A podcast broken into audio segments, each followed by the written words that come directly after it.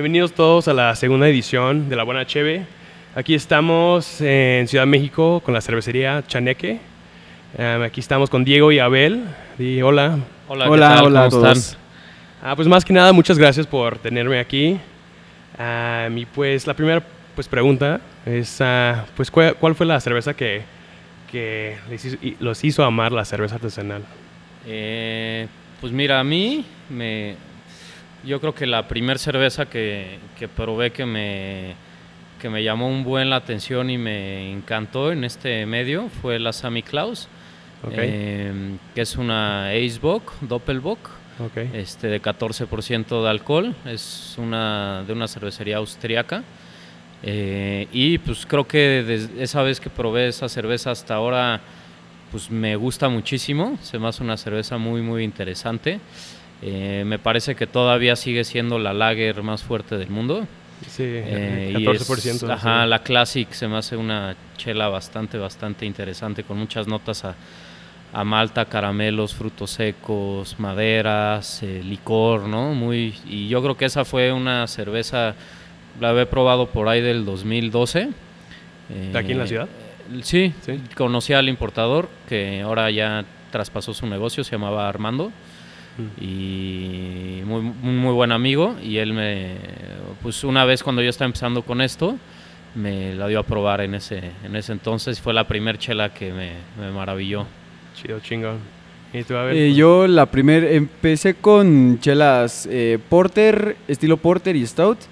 Eh, entonces me di cuenta que pues había más sabores allá en la chela como pues sabores más a café, no, no sabía que, o no creía más bien que, que hubiera sabores tan intensos en una chela y fue lo que me hizo entrar más como al mundo al mundo cervecero para ver qué, sí, qué, nuevos Sí, de inventos hecho- había. De hecho, la mía fue la Lagunidas IPA, antes órale. de que vendieron su alma. ya Ah, la compraron no Sí, sí, ya. Ah, yo estaba, pues viviendo en San Francisco, ahí, ah, pues siempre lo, pues en los mercados ahí estaba, sí, ¿no? sí, Pero es como la cerveza que me introdujo a, a todo esto, ¿no? Pues qué chingón. Ah, y pues más de ustedes, o sea, esto es, o sea, para que ustedes platiquen sobre ustedes y cómo empezaron y... pues mira eh, cervecería Chaneque nació en 2013 empezamos a fabricar en marzo del 2013 formalmente. Yo llevaba un poco más de un año como homebrewer, como cervecero casero. Y pues siempre, bueno, en, en ese año empezamos a, empecé a hacer algunas chelas, luego me dediqué a hacer una Red Ale, una Irish Red Ale, que ahora pues estamos cambiando aquí en esta nueva etapa que es, es un Irish Red Ale muy ligerito, muy fresco, y ahora le estamos metiendo más cuerpo, con más caramelos y lleva algo de arándano y ciruela pasa que va a estar muy interesante para este nuevo proyecto. Y pues bueno, empezó en el 2013 y empecé a comercializar ese estilo. La gente se, pues, se fijó en nosotros por esa chela y creo que realmente el cambio grande que tuvimos vino hasta el 2015, que es cuando empezamos con la serie de tributos y ediciones limitadas. Empezamos a hacer, por ejemplo, la Pollock, que es una White Stout con Jack Daniels de 12% de alcohol.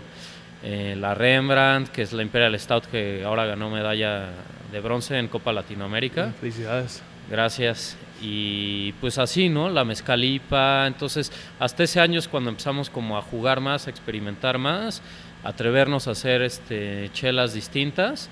Y creo que ahí es donde empezamos a, a- a, pues consolidarnos un poquito.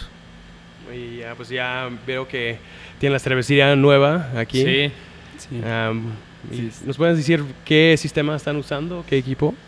Eh, pues mira, tenemos una, un, un brew house de 2.5 bebeles, tenemos cuatro fermentadores de 500 litros, uno de 720 litros, entonces pues realmente cocinamos mucho, mucho porque la cocina es más pequeña, entonces hacemos cocciones dobles y para este lo estrenamos apenas ayer con una cocción triple de Hoppy Blonde, en lo que pues vemos la manera que ahora los gringos están usando de hacer un buen extracto y diluir al final. Pero pues ahorita sí, le estamos dando duro eh, con dobles cocciones y triples cocciones.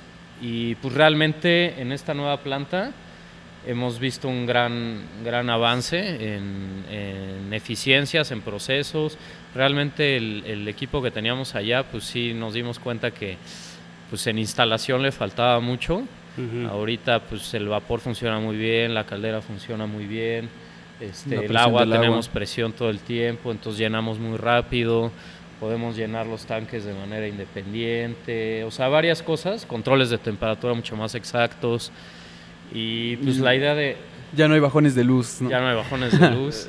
lo que estaba pasando. Sí, y pues la idea de este cambio es también pues, eficientar procesos, ir ampliándonos y enfocarnos mucho a la calidad. Ahorita estamos invirtiendo en una cámara fría también para eso. Sí, lo que estoy viendo. Entonces, este, pues apostarle a la calidad. Sí, pues hay un, mucho espacio para crecer aquí, que es lo, lo chingón. Sí, ¿no? sí, claro. Sí, pues fue la idea de, de cambiarnos. Ahí sí en, la, en el futuro, ¿no? Exacto. Uh, pues aquí tenemos cuatro o dos cervezas. Sí. ¿No? Uh, aquí tenemos el Hoppy Blonde y el Double IPA. Sí. Uh, ¿Cuál probamos primero? Pues yo pensaría abrir primero la Hoppy, sí. que es la más ligerita la más de las dos. Y la más refrescante para el calor, ¿no? Exacto. Ahorita que no está lloviendo. Si quieres, porque... haz los honores. Esa se trata de una Hoppy Blonde, fue la que hicimos ayer este aquí. Cocción triple. Cocción, cocción triple en, en triple batch. Creo que le puse poco. Y pues se trata de esta chela, es una cerveza con naranja, con mandarina, de 5.4% de alcohol. Y bueno, lleva mucha malta base, lleva carapils, lleva lúpulo centennial, fogol. Y pues lo más interesante es la parte de, la, de las rayaduras, ¿no? De la naranja y la mandarina, que pues este realmente es un tema porque se añade en tres etapas del proceso. Se añade un poco en, en aromas, en, en, boiling, y se añade de manera de extracto también, y luego al final se añade como una infusión de paso antes de, de embotellar o embarrilar. Eh, la idea de esta Hoppy Blonde es mantenernos en el estilo de una Blonde Ale, que es de, de alcohol medio bajo, cuerpo ligero, muchas notas a cereal, a pan, pero añadirle una parte cítrica, una sí. parte lupulada, eh, manteniéndonos en el estilo que se logra con, pues, con los lúpulos y con la parte de la naranja y la mandarina, ¿no? Sí, pues puedes notar esas notas de del hoppy, pero también esas que me comentas, ¿no? Cítricas. Exactamente. Un olor muy rico también. Sí, como es el estilo, es un estilo pues de transición, sí. ¿no? Para, para, para iniciar. Pero pues la idea es que sea distinta, ¿no? Que si, si te puedas tomar varias y que sientas presente Ajá. la naranja y la, y Sí, la claro. mandarina. no, no, sí. Y cuando hacen una cerveza, o sea, ¿piensan en el estilo primero o piensan en el nombre? O sea, ¿qué, ¿cómo hacen la- su fórmula, no?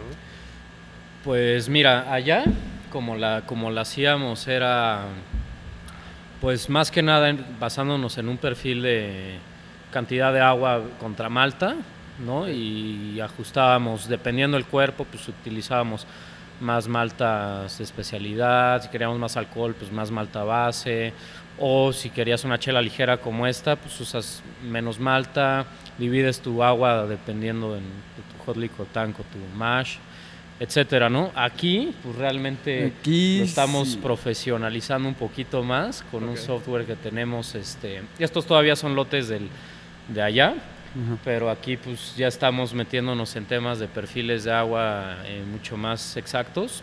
¿Lo están Por ejemplo, aquí? ¿Su sí, agua sí. ahorita? Ahorita tenemos Sí. unos filtros este, que nos permiten, y tenemos un análisis químico que nos permite Ah, profesional un, un poco, y nos estamos basando mucho en un software que descargamos.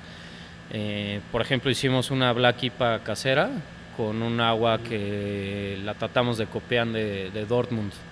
Ahora vamos a hacer una tripel que Una la tripel. diseñó Abel y que y, y vamos a tratar de copiar, ¿no? en la medida de lo posible, el agua de Besbleteren. Sí. Entonces ya no estamos metiendo en temas de agua.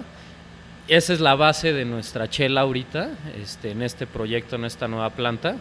Primero eh, personalizar el agua y ya después este, Ya pues nos basamos en toda la receta, en toda la chela, etcétera, ¿no? Que pues dependiendo el, ahora sí que dependiendo de la receta es muy creativo lo que estamos haciendo, Aquí estamos haciendo infusiones como té, por ejemplo. ¿Con té? No, o sea, Ah. como un té, haz de cuenta. Ah, ok. Traemos un, bar- un proyecto que vamos a hacer barriles únicos. Por ejemplo, viene esta chela con licor de naranja y hierbabuena. hierbabuena. O sea, metemos en un, en un vasito esta chela, le metemos un poco de hierbabuena, licor de naranja y, pues, están tomamos y vamos probando para luego claro. ver si la hacemos en la planta piloto, ¿no? Sí. Entonces, pues ya es- está muy padre eso y Sí. estamos haciendo ese- esos proyectos, ¿no? Un poco Sí, más justo el, el- sí. el software que comenta Diego es Ajá. como una guía muy buena para poder basarte ya en, pues, en perfiles de agua y en perfiles de, de un estilo de cerveza que quieras hacer, dependiendo de las maltas que tú elijas. Entonces el proyecto va más como para hacer primero una chela que tenga perfiles del estilo que quieres hacer y en base a esa chela ya poder hacer más experimentos. Como digo, ahorita Hoppy Blonde ya es un estilo de chela que estamos haciendo Ajá. Y estamos ya en la parte de hacer experimentos para ponerle algo más a esa chela. Entonces, primero hacer una de línea, Ok. casarnos Sí, sí, como sí. con una receta y en base a esa receta Ya- hacer más. hacer las variantes. Y en la programa que, que mencionan, ¿cuál es? Es este Beer Alchemist. Pure Alchemist, ok. Sí, está y muy esto, o sea, es más para, o sea, ya profesionales o también homebrewers. Mm, no, también para homebrewers, Ajá. este, digo, para, tanto para homebrewers como para ya eh, un poco más profesional. Sí. Y pues está muy bien porque te permite hacer, te permite subir tus ingredientes, crear tus ingredientes, perfilarlos el- y, y además pues te permite darte cuenta si estás dentro del estilo, desde la receta pues ya te brinca cómo va a quedar más o menos tu chela. Este, y pues te das una idea un poquito más clara, ¿no? Pues ahí- Digo, no hay como probarla y realmente ver, pero pues ya te sirve de Te base. ayuda mucho. Y realmente antes de eso, pues cinco años estuve como nada más creativo. Creativo. Nunca sí. usé, nunca usé Beer Smith, Puro- nunca usé nada. puro este, ojo más y- que sí, y ahorita pues me tardé un poco, pero ya. Pero llegó a ya tiempo. estamos profesionalizando eso. Chingón, chingón. Ah, y pues ya estamos platicando antes de pues, la entrevista, ¿no? Que el crecimiento de cerveza artesanal está explotando, ¿no? Am, ustedes ya tienen varios años ya haciendo cerveza artesanal, pero ¿qué, qué ven ustedes en la industria? Y pues, ¿qué está pasando, no? O sea, ¿qué Claro. oportunidades hay? Y, am, y pues, cosas que tienen a aprovechar, ¿no? Claro. Pues yo pienso que del 2016, 15 hasta ahora eh, ha crecido muchísimo el movimiento. Bueno, yo lo he sentido, se traslada en pedidos o en interés de la gente. Este, antes del 2015 mm, no se veían tantas marcas, no se veían tantas cervecerías, no se veían tantos bares. Mucho de las cadenas que de bares y restaurantes estaban bloqueadas por Modelo y Cuauhtémoc Moctezuma y ahora pues ya te dan chance muchos de vender ahí. Se han abierto más canales de distribución y pues creo que ahí va, o sea, creo que va creciendo bien.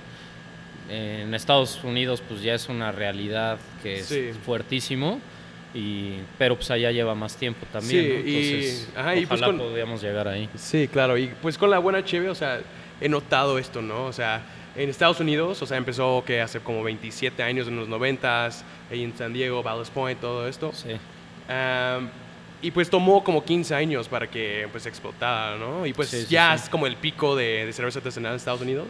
Claro. Pero aquí en México, pues en el último, pues ya me mencionas, como 5 años es cuando explotó. sí.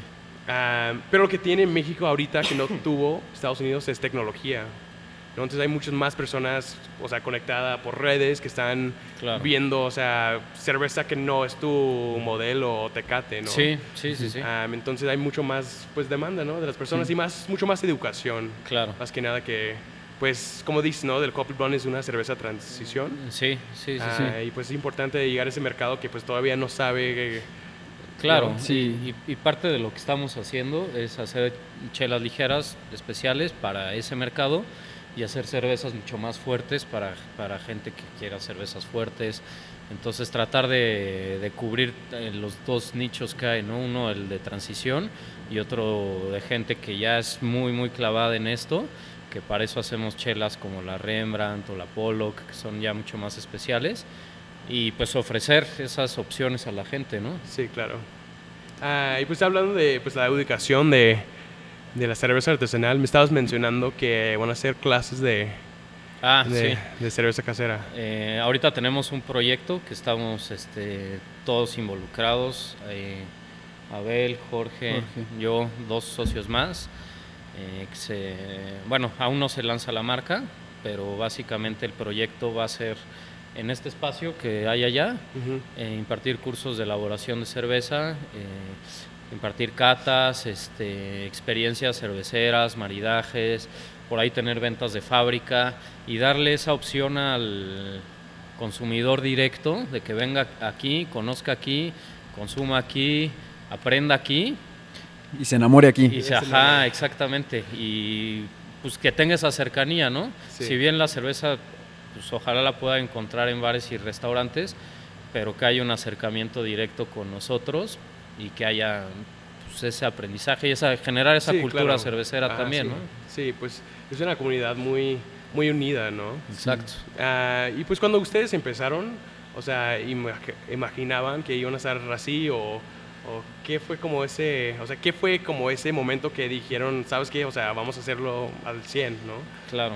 Eh, pues bueno, yo eh, empecé como cervecero casero en el 2012 y siempre tuve la idea que sí fuera un negocio, pero mi idea principal, bueno, en ese entonces era poner un bar, Ok. un brew pub, donde se pudiera cocinar chela y vender.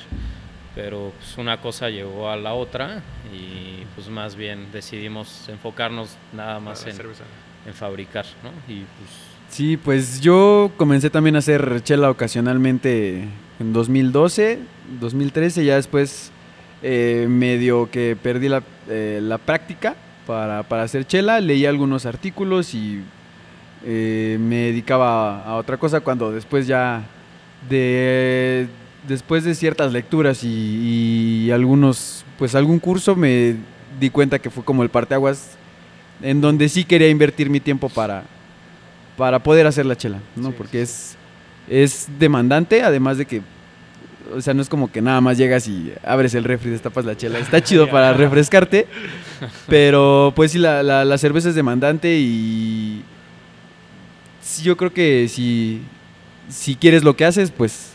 Pues no es trabajo. no exacto, no está, no está tan pesado. Digo, ayer estuvo... Ayer estuvo pesado. Ayer estuvo pesado, pero, pero divertido. Las risas no Sí, faltaron. Sí, exacto.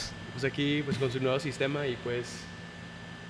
Pues sí, o sea, como comentan, ¿no? Es mucho demanda, o sea, ya sabemos mucho limpiar. Sí, es Demasiado. una, Y es es una al- friega, pero Ajá. gratificante al Sí. final. Sí, sí, al y final, además ¿no? es un mercado pues muy grande, ¿no? Muy sí, y cada súper día más, o explotable. sea, más y más personas que están uniendo a...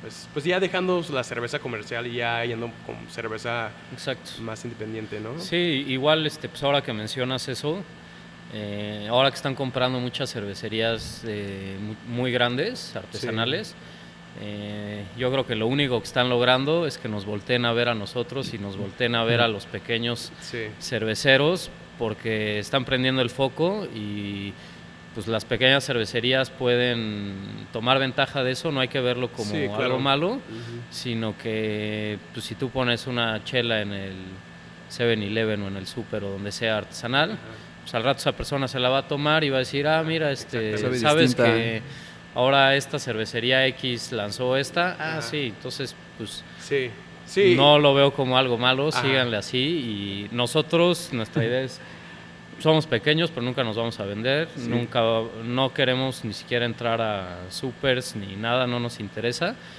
Queremos realmente, valoramos el trabajo, valoramos hacer buena cerveza y queremos que la gente lo valore de esa manera, ¿no? Sí, claro. Sí, pues ves ese movimiento también, obviamente, en Estados Unidos, que AB Bev, o sea, el monstruo, pues está comprando a todos, ¿no? Exacto. Claro. Y pues aquí en México creo que Cuauhtémoc, que es parte de AB Bev. Es- Sí. Eh, Heineken. Eh, modelo es de... Bueno, Modelo sí, Exacto. de Evan Bev. ok. Sí, sí, sí. Pues ellos, ¿no? O sea, ellos están viendo lo que está pasando en Estados Unidos y pues están viendo aquí Se en están México. adelantando un poquito. Sí, sí, sí, sí. Am, pero, o sea, yo siempre he estado contra de, pues, de eso. Am, pero me puse a empezar em- a, a pensar el otro día, cuando fui a un Oxxo y miré el Bohemia IPA, Sí, sí, sí. lo vi, o sea, sabe como mierda. Ah, pero lo que me di cuenta es que ya personas pueden ver una marca que Claro. dice IPA. Sí, Ajá, claro. exactamente. es exactamente están lo están que poniendo ya los estilos Ajá, en las Sí. que vi. Viena y... Y- no. Ya no es clara y oscura, ya están Sí, claro. más. Ajá, y, pe- pero personas ya pueden identificar un IPA, Sí. una IPA, y pues ya pueden, o sea, o sea, ya se amplía su conocimiento, ¿no? De Sí, cerveza. claro. Es Exacto. como dices, o sea, pueden ir a un bar y ya no piden ese Tecate o modelo Bohemia, pero ya piden uno de ustedes o... Exactamente. o Sí, claro, y digo, ¿no? creo que también como dice Diego, eh, que pequeñas cervecerías que al final eh, las cervecerías grandes compran, eh, también es bueno porque entonces el canal de distribución para esa pequeña cervecería va a ser más grande Ujú. y las personas se van a enterar de que existen otros tipos de chelas, como decías que lo hace Bohemia al poner Sí. su, su IPA. Eh, entonces alguien va a llegar y va a ver que, que hay una IPA de Bohemia y que hay una IPA, no sé, de Chaneque, ¿no? Sí. Entonces va a comparar las dos viendo el, estipo- el, el estilo de la chela y, y eh, indirectamente ya va a conocer como más el rubro artesanal. Exactamente. Sí. Y es, exacto. es como bueno que se vendan, digo, mm, si yo lo viera desde un lado de negocio y, llegara alguien de Avin Bev y me ofreciera eh, 300% más de lo que he invertido yo en mi marca, a lo mejor me pongo un saco y ya voy a cenar con ellos, ¿no? Pero, pero si no, digo que, que estén introduciendo ese tipo de, de etiquetas como con estilos, que, que cervecerías que suenan artesanales tengan canales de distribución más grandes, sirven para que todas las personas o la mayoría de personas que, que ahorita en México eh, sepan que hay otro tipo de cosas, ¿no? O sea, como educar a la gente de beber otra cosa. No hay nada de malo con la chela artesanal, con la chela comercial, pero pues siempre vas a encontrar lo mismo en una lata, ¿no? Es en una lata, no sé, de cierta marca vas a encontrar lo mismo que la tomes aquí o en otro lugar. Y a lo mejor acá si te, lota, si, si te toca un lote distinto, la vas a notar más Exacto, pesada, más... Y, sobre todo eso que, pues, que dices que, pues, sí, o sea, la Indio la vas a encontrar en todos lados, o la Corona, lo que sea, y parte de eso es el consumo local, ¿no? O sea, si tú eres del DF, pues aprovecha y descubre las cervezas que hay aquí, porque Sí. probablemente ni siquiera te tengas que ir tan lejos, probablemente en Guanajuato no las veas, o en Puebla Sí, no claro. las veas, Pachuca, ¿no? sí. Sí, y Entonces, después, pues ajá, si vienes de visita acá, pues trata de consumir las que hay aquí, Sí. porque probablemente allá donde vivas no las no, vas a encontrar. Sí, claro. Y pues más con este como movimiento de cosas ya artesanales, ¿no? O sea, ya estás viendo personas ya irse de... Pues, Sí. cosas que ya, o sea, big business, ¿no? O sea, ya quieren cosas más caseras, más como, en- o sea, independiente, más personal, ¿no? Sí, sí, y pues sí. realmente conocer la historia de las personas que lo están haciendo, ¿no? Claro. O sea, o sea, va muy bien aquí en México. Creo que hay mucha Sí. oportunidad. Sí, hay que echarle, hay que Ah. echarle ganas. Va para arriba. Pero hablando de la IPA, aquí tenemos Ajá. el Double IPA Exactamente. de ustedes. Esta se trata de eh, un tributo a Vasily Kandinsky, es un, es un pintor. eh, y pues parte de lo que se tratan los tributos es rendir homenajes a, artistas y tratar de vincularlo con el sabor de la chela. En este caso, pues si ven la etiqueta es una cerveza pues, de muchos colores. eh, Abstracta. es ajá, abstracta, tiene todas las características de Kandinsky y pues tratamos de usar esta etiqueta porque creemos que las IPAs son muy aromáticas, tienen muchísimo sabor, entonces pues creemos que va con la etiqueta. Y bueno, es una doble IPA de 7% de alcohol, eh, lleva lúpulo bravo, lleva Cascade, lleva Kent Golding. Y bueno, lo interesante de esta chela es que no es una IPA, sí, gracias. No es una IPA o doble IPA normal, eh, color pajiza ni amarilla, es casi un color rojizo ámbar, Sí. este, porque pues también lleva muchas maltas caramelo. Entonces quisimos hacer este ba- buen balance de mucho lúpulo, pero también mucha malta, mucha malta de especialidad. Y pues logramos que fuera una cerveza con sabores como de toronja y lima muy secos y un poco frutal y con mucho caramelo detrás. Y lo que tiene es que eh, tiene muchísimo retrogusto. O sea, tú la pruebas y se te queda al final como si hubieras mascado el lúpulo, se te queda por un tiempo prolongado. Sí.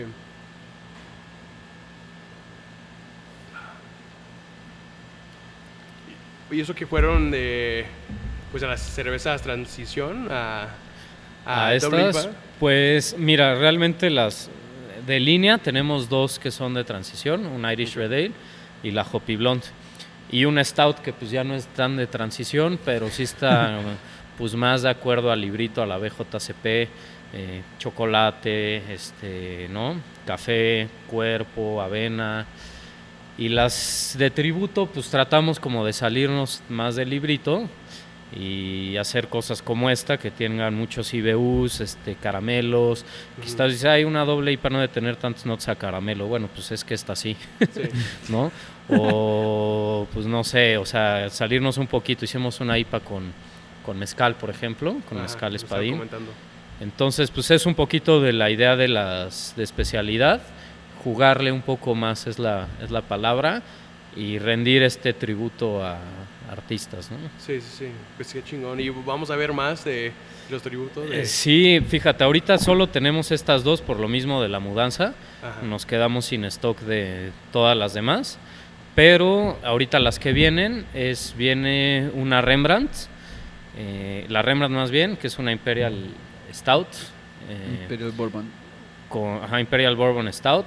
En esta ocasión vamos a hacer dos, una en barrica de roble americano, impregnada de tequila, y otra la normal, ¿no? La edición normal.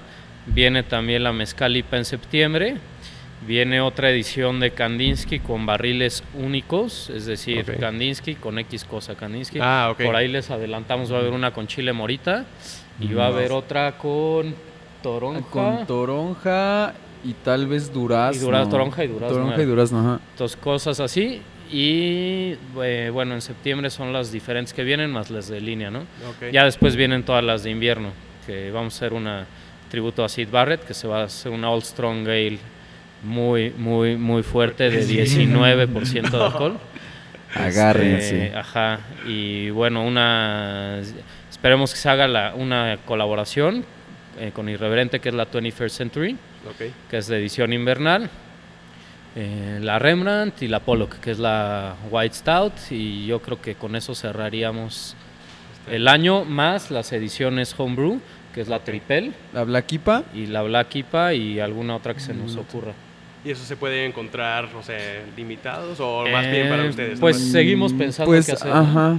Probablemente hagamos una venta de fábrica, un evento aquí, donde Con esas chelas. sea venta solo para cliente final. Sí, de hecho yo vi, ustedes tenían una venta de fábrica hace como dos semanas, ¿no? Sí. Ah, ¿Cómo les fue? Y si pueden como comentar un poco de más de, de eso. Y pues yo realmente no he visto muchas, o sea, cervecerías que hacen eso por el Sí, momento. pues realmente nos fue bien. Sí. Este, se hizo muy po- bueno, se hizo nada más una publicación en Facebook Ajá. y sí han de haber venido pues, entre los dos días, yo creo que 60 personas, entonces fue un buen número. Eh, se llevaron muchas piezas que teníamos de guarda. También la venta de fábrica de lo que vamos a tratar de hacer es que pues no encuentres las que hay afuera, ¿no? Que encuentres cosas que, Que no haya que afuera. no hay Afuera, afuera, sí. Como las homebrew o cosas así. Sí. Y de eso se va a tratar las ventas de fábrica. Esta fue la primera que hicimos aquí. Y pues nos fue bien. O sea, la gente salió contenta, se llevaban surtidos Sí. de una caja, dos cajas. Ah, pues, Entonces, súper bien. sí, Sí, estuvo chido. Pues ya que están comprando cajas, ¿no? Estuvo O sea, chido. Sí, Sí, sí, sí, qué, sí. qué chido, qué chido que lo comentas porque el único, como dice Diego, el único movimiento publicitario fue como esta red nada más de Ajá. Facebook, Instagram, eh, Sí. Y Redes, ¿no? tuvo, ajá, como solo redes y tuvo un impacto muy positivo con las personas y se fueron contentas. Sí, Sí, sí. Algunas playeras y gorras también. Este, Y siempre vamos a estar dando en las ventas de fábrica muestras gratis, ¿no? Sí, claro. Este, en barril para que pues, la gente también conozca y pues, le guste una cerveza aquí. Sí. ¿Y ustedes, o sea, qué es, qué es, o sea, la idea de ustedes? O sea, ¿cómo ves el mercado dos, tres, cuatro años Dos, tres, de cuatro futuro? O sea, que, Mm, por ejemplo, no sé, que, mm, o sea, lo que noto aquí en México es que muchas personas le gusta más como el Porter Stout Sí. ah, que los IPAs, ¿no? Entonces, o sea, ¿qué es, por qué creen que es ese, Eh, como, gusto, no? Sí, ahora que lo mencionas, pues sí es, es raro. Yo creo que el Stout, desde que empezaron a hacer aquí, Siempre, siempre, toda aquí la vida. la que hacemos es de garantía, es la que más se nos vende y pues se vende solita casi esa cerveza y platicando con otros colegas cerveceros, pues me, siempre me comentan lo mismo, que el stout pues es la que más se le desplaza. Entonces, pues sí es algo que al mexicano tal vez por los sabores a chocolate, a café, el tipo de cocina que, que tenemos en México, pues está identificado y también creo que somos de extremos los mexicanos, o sea, o buscamos algo muy fuerte o algo muy ligerito, ¿no? Entonces la stout pues te da esa parte Sí. de, de fuerte, ya te echas tus dos stouts y ya luego te Sí. quedas con seis lagers. Pero al principio buscas eso. sí. Y, y sí, pues también es de tendencias un poco el mercado. Ahorita pues está súper de moda lo de las neipas, ¿no? Sí, claro. Que viene de allá de Estados Unidos. Y pues, pues son tendencias, ¿no? Hace, ra- hace poco, un año, todo el mundo hacía este IPAs fuertes, muy fu- dobles IPAs. Dobles. Ahora están haciendo sessions IPA. Session IPAs, exactamente. Entonces, pues se va moviendo un poquito el, el mercado, las tendencias que y yo creo que también este, vienen, aquí en México vienen mucho de, de Baja California y a su Sí, vez de Estados Estados Unidos que, Sí, pues ahí San Diego. Sí. que están marcando un poco más la tendencia en México.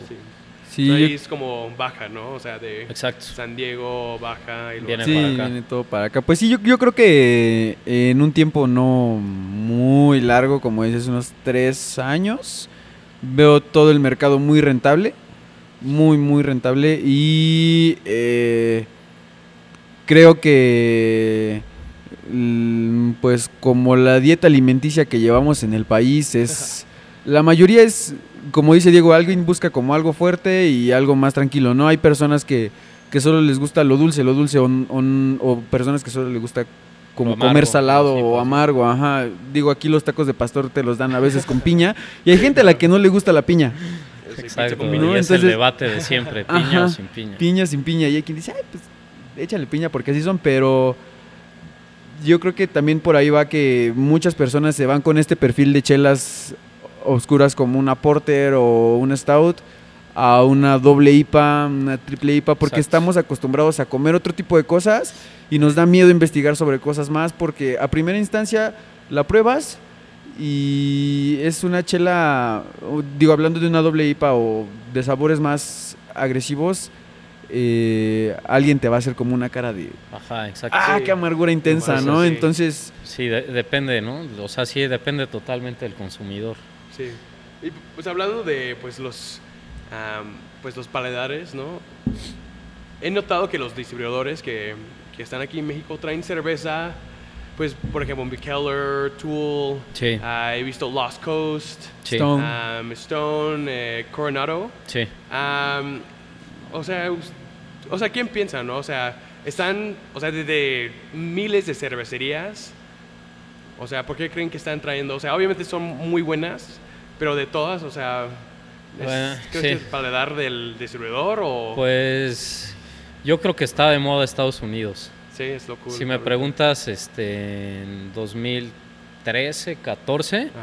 pues casi todos traían chelas alemanas Sí. de Bélgica, Bélgica. este, ¿no? O sea, casi muchos importadores y veías las boutiques y los bares, restaurantes, ya es un catálogo gigantesco de chelas, este, europeas. Ahora, pues por algún motivo, bueno, el motivo es claro. Yo, eh, si te fijas en las, mm, hace poco vi en Rate Beer, o no me acuerdo en qué plataforma, las mejores 50 cervezas, Ajá. creo que dos son europeas, o sea, una Y- cosa brutal, ah, y y las todos 48 de son de Estados Unidos. Entonces, pues hay que aceptarlo, están marcando la tendencia, han crecido rápido y muy bien, y hay que ponernos las pilas todos, y pues obviamente los importadores van a querer traer pues, la mejor cerveza. Si la mejor cerveza ahorita la está haciendo Mikkeller, o si la está haciendo Tool, o si la está haciendo Evil Twin, o Stone, o lo que sea, pues la van a estar trayendo, ¿no? Sí. Este, ahora también, pues, pues también yo creo que es de regiones, ¿no? Por ejemplo, las IPAs pues, se dan muy bien allá, o, pero pues una Jefe Weizen, pues nada como los alemanes, o una Sí, claro. Tripel, nada como los belgas. Entonces, pues sí, De cada región. Sí, yo creo que también la cercanía, ¿no? O sea, como dice Diego, es tendencia. Ahorita Estados Unidos es tendencia en, en el movimiento cervecero. Y la cercanía que tenemos con el país, a lo mejor a muchos distribuidores se les facilita hacer, sí, hacer tratos más fáciles o más de, con un costo más bajo, de traer una muy buena chela de calidad más cercana que traer una muy buena chela de calidad más lejana, ¿no? Como comentábamos la de Besleteren, Exacto. que digo una caja de 12 chelas o, o de 24, 24 pues sale como muy- en 300 dólares, un No poco manches. más, güey. Aquí. Sí, pues sí. Ajá, no sé cuánto, no sé cuánto le estén vendiendo de esa, pero, pero sí le, le Pero, suben mucho el sí. precio y ahora pues también es una super cerveza, Ujú.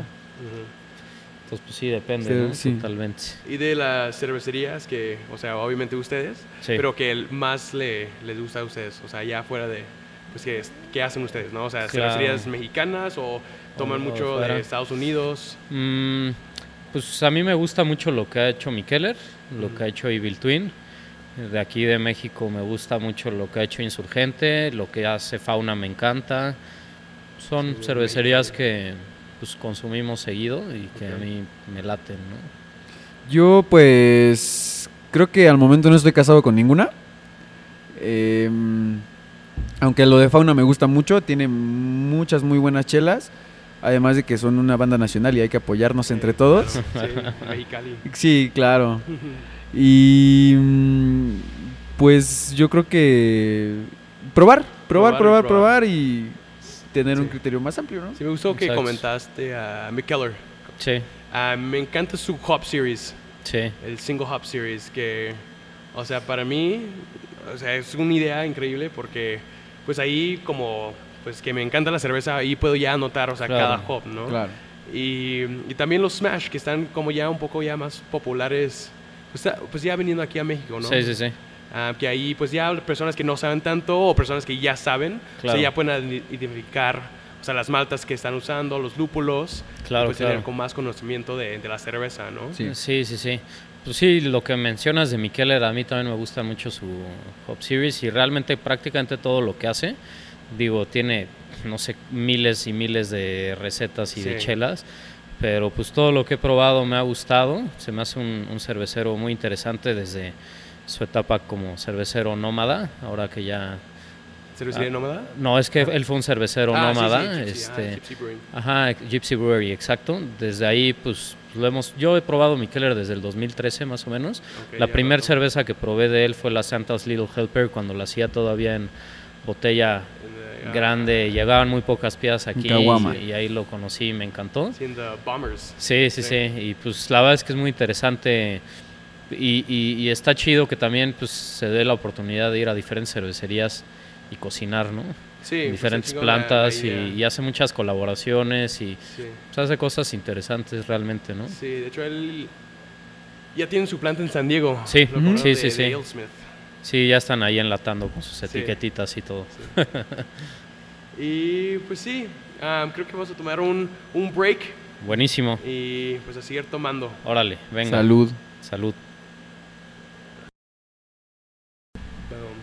Ok, ya regresamos. Aquí estamos tomando otro doble IPA. Am, y pues sí, Am, dejamos en... No me acuerdo, ¿qué estábamos platicando con... Eh, Estábamos platicando del mercado de Mikeller y Ah, me sí. parece que ahí nos Sí. quedamos. Ok, del mercado de la cerveza, ¿no? Exacto. Y, pues si alguien quiere encontrar, o sea, la cerveza de ustedes, de Chaneque, ¿dónde lo pueden encontrar? ¿Aquí en la ciudad o? Eh, pues mira, los, los puedes encontrar en puntos de las cadenas de The Beer Company, que es Ok. un distribuidor nacional y cuenta con diferentes sucursales en el país. Ahí es muy probable que encuentres nuestras chelas, en especial Stout. En la cadena esta de restaurantes de Butcher and Sons de hamburguesas. Ahí Ah, sí, puedes ahí con la encontrarlas de Condesa, ¿no? línea. Ok. Ajá. Este, cadenas de cerveza artesanal también como Beerbox, puedes llegar a encontrar nuestras chelas. Y tenemos distintos distribuidores. Aparte de esos, puede ser con House of Beer, eh, con Cervecia. eh, no recuerdo algún otro, pero pues puede ser a través de ellos o en tiendas especializadas de cerveza artesanal, bares y restaurantes, en la Condesa, en la Roma.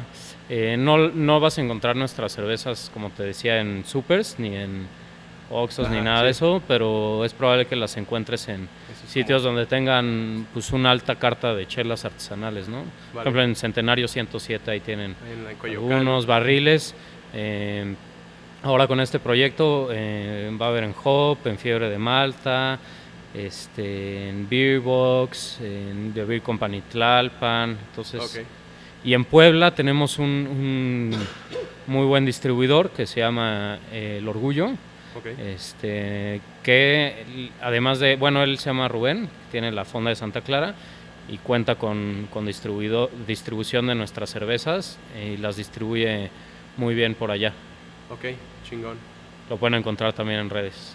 Eh, y pues hablando de eso, ah, pues tienen planes de crecer, como estabas comentando. O sea, ¿crees en el futuro vamos a ver sus cervezas ya en, en Ensenada, en, en Mérida? Sí, pues mira, sí, realmente hemos mandado para allá, Ajá. pero nada pedidos- formal. O sea, como pedidos que de repente Ah. salen espontáneos eh, a Monterrey, a Ensenada, a Tijuana, pero nada formal, vamos a decir todavía. ok. Sí nos gustaría llegar allá, nos gustaría estar en los tasting rooms de allá. Sí. Este, también es parte de, por eso pusimos ahora la cámara fría para poder atacar ese Ah, mercado de mejor manera de barriles. Y pues bueno, eh, veo como esta cervecería dedicándose a fomentar la cultura con los proyectos que hablábamos hace rato de cursos, este, catas, maridajes, invitar a la gente aquí y pues, enamorar al consumidor y una vez que enamoras al consumidor, pues, la demanda la van a solicitar, ¿no? Sí, claro. Este, veo eso, veo nuestra cerveza en, en los diferentes canales de distribución nacional especializada en cerveza artesanal y pues tratar de hacer buenas mancuernas también con otras cervecerías eh, y pues seguir fomentando esta, esta cultura de la cerveza, ¿no? La idea es ir creciendo en fermentadores hasta lo que nos dé la brew house. Ey, Empezamos con dos, ahora tenemos cinco. Entonces vamos así manteniendo la planta trabajando Sí. y pues en proyectos nuevos de homebrew, ediciones experimentales, sí. todo lo, lo que veníamos hablando. Y, y, pues quién quita por ahí en un, en un año, dos años abrir nuestro tasting room. Que eso me encantaría a mí. Sí, porque aquí en la Ciudad de México pues no hay muchas, ¿no? O sea, hay que Cru Cru, Crisan. Sí, son muy O sea, poquitos. casi no cocinan. Eh, ajá. Sí hay pocas cervezas artesanales en el DF. O, o pero muchos de tasting rooms. de tasting rooms y como cervecerías. Ajá, porque como muchos cervecerías. este, maquilan. O sea, Ah, sí. sí tienen su marca, pero mandan a hacer en otra parte. Eh, como plantas todavía hay poquitas y como tasting rooms menos, Menos, ¿no? sí. Y pues sí hay mucho consumo, entonces pues por ahí sería una buena opción. Aunque estoy viendo mucho aduanas de Cucupá. No sé si han visto eso por la, por la ciudad. ¿Aduanas? Aduanas. Eh. ¿Aduanas? O sea, creo que sea, así lo están poniendo. Aduana Cucupá. ¿Cucapá? Sí. De la marca de Chela. Ajá, Cucapá. O Ajá. sea, es que son como un tasting room de Cucapá. Ay, no los Ah, he visto. ok. Yo no Sí, los he visto, la neta. Sí, sí, llama Mm, aduana, ¿no? Pues No yo me más bien haría la idea como la que había comentado Jorge, que es como un proyecto de modelo Ah, de una cervecería dices, grande sí. que son como igual lugares especializados Ajá. en chela, pero que venden sus chelas, ¿sabes? Sí. Cucapá. Sí, y- sí. de Beer. House. De Beer House. Beer Ah, Beer modelo- House, ajá. Pero sí, o sea, son como varios. Pues sí, yo he visto ahí en la Condesa un lugar que se llama Sony 10, que dice como. O sea, vas al restaurante y dice como. Aduana, no me acuerdo. Cucapá, pero ahí venden Cucapá, Mexicali, ah, Boca Negra, no me acuerdo. Mm. Sí, las que compró compran- Bev, ¿no? Ajá. Entonces, Entonces, están como. pues sí están llegando también a ese, a Sí, ese pero medio de- con de sucursales. rooms no, no hay varias. No hay tanto, sí Terraza, estaría bueno hacer- sí. a- a pronto hacer Sí. uno. Y que estás comentando los tasting rooms de, pues de Baja y todo. O sea, hay eh, Baja Bruce, ¿no? Que está ahí por la... En el Sausal, que está como viendo Sí. la playa. Mm. Sí, y sí, también sí. en... ah, Los de Aguamala, Aguamala. ¿no? Ajá. De Wendland. y también en Tijuana hay eh, Plaza Zapato, que son varias cervecerías que se unieron y tienen sus tasting rooms. Juntos. Ahí, ¿no? Está muy chido Y eso. Por ahí escuché que van a hacer algo parecido en Monterrey. Ah, pues está ¿no? chido. Entonces igual está aquí chido. en la Ciudad de México hay que armar Pues sí. Sí. algo así, ¿no? Sí, sí, sí. Pues igual sería algo que pues, a mí me gustaría Sí. en unos años poder hacer. Sí, claro.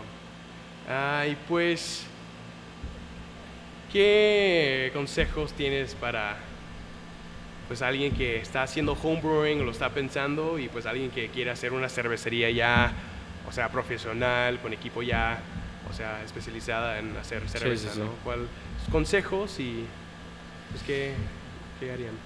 Pues yo creo que no, no, desi- no, no desertar, eh, estar siempre firme en lo que quieres y echarle galletas siempre. Siempre, siempre es un paso para adelante, aunque, aunque te cueste trabajo, pero hacerlo. Lo que quieras hacer no nada más cerveza, pero si te, si te gusta la cerveza, pues Exacto. vas con todo. Y, Sí, claro. y- y, pues eso, este, porque el- pues sí es un trabajo realmente fuerte, ¿no? O sea, cuesta trabajo, muy minucioso y todo. Y mucha gente, pues sí pudiera llegar a desertar por lo tedioso que es.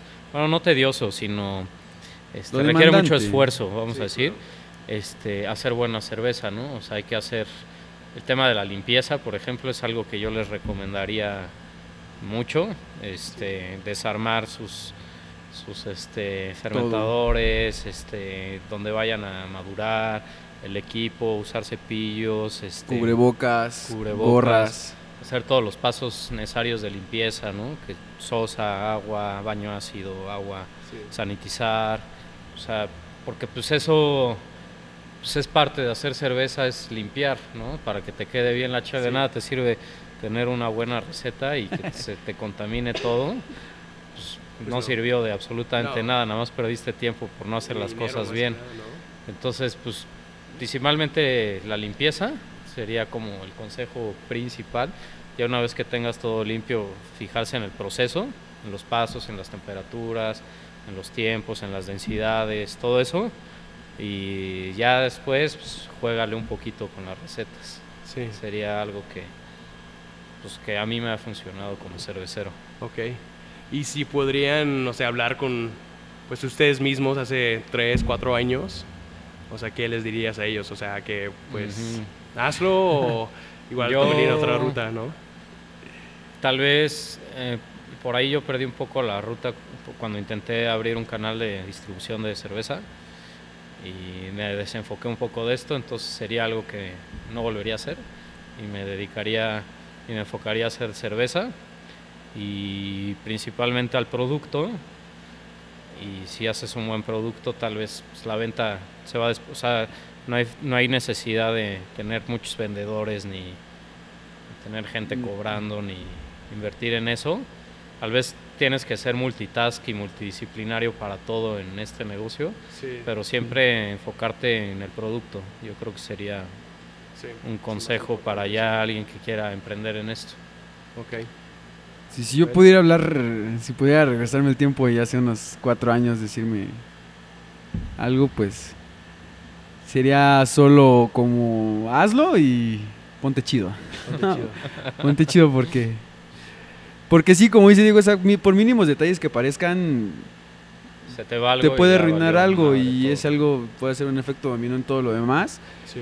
Y como tú dices, puedes perder dinero que hablando de dinero Sí. todos. Y más cuando, o sea, ya fuera de homebrewing, ya cuando tienes ya, o sea, ya 2, 3, 4, 5 BBLs, o sea, ya es mucho dinero que estás invirtiendo en cada batch, ¿no? Y pues todo... Y, y- ajá, y los tiempos de espera, ¿no? Porque Sí. no Sí. es como que ay, Sí, porque no es como que te aventaste me- ya 12 me horas cociendo para... y las voy a probar ahorita. Sí, ya no. cocinaste y ahora espérate y si salió mal, puta, pues ya valió todo, Sí. porque pues no salió de un día para... O sea, es lo que dices, la, lo que te costó hacer la chela y el tiempo que estuviste ahí, entonces Esperando, sí. preferimos tardarnos y hacer las cosas chido y que salga bien Sí. todo Sí, que... y que hacer las cosas mal. Y si por ahí algo sale mal, pues, pues tratar, tener la decencia de tirarlo al caño. Sí. Pues chingón. Pues muchas gracias por pues, tenerme aquí.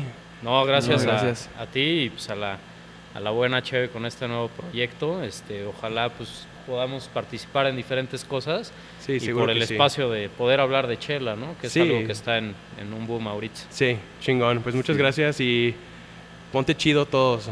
Ponte Ah, chido pónganse chidos. y coman frutas y verduras. Coman frutas y verduras. Chingón, gracias. Gracias.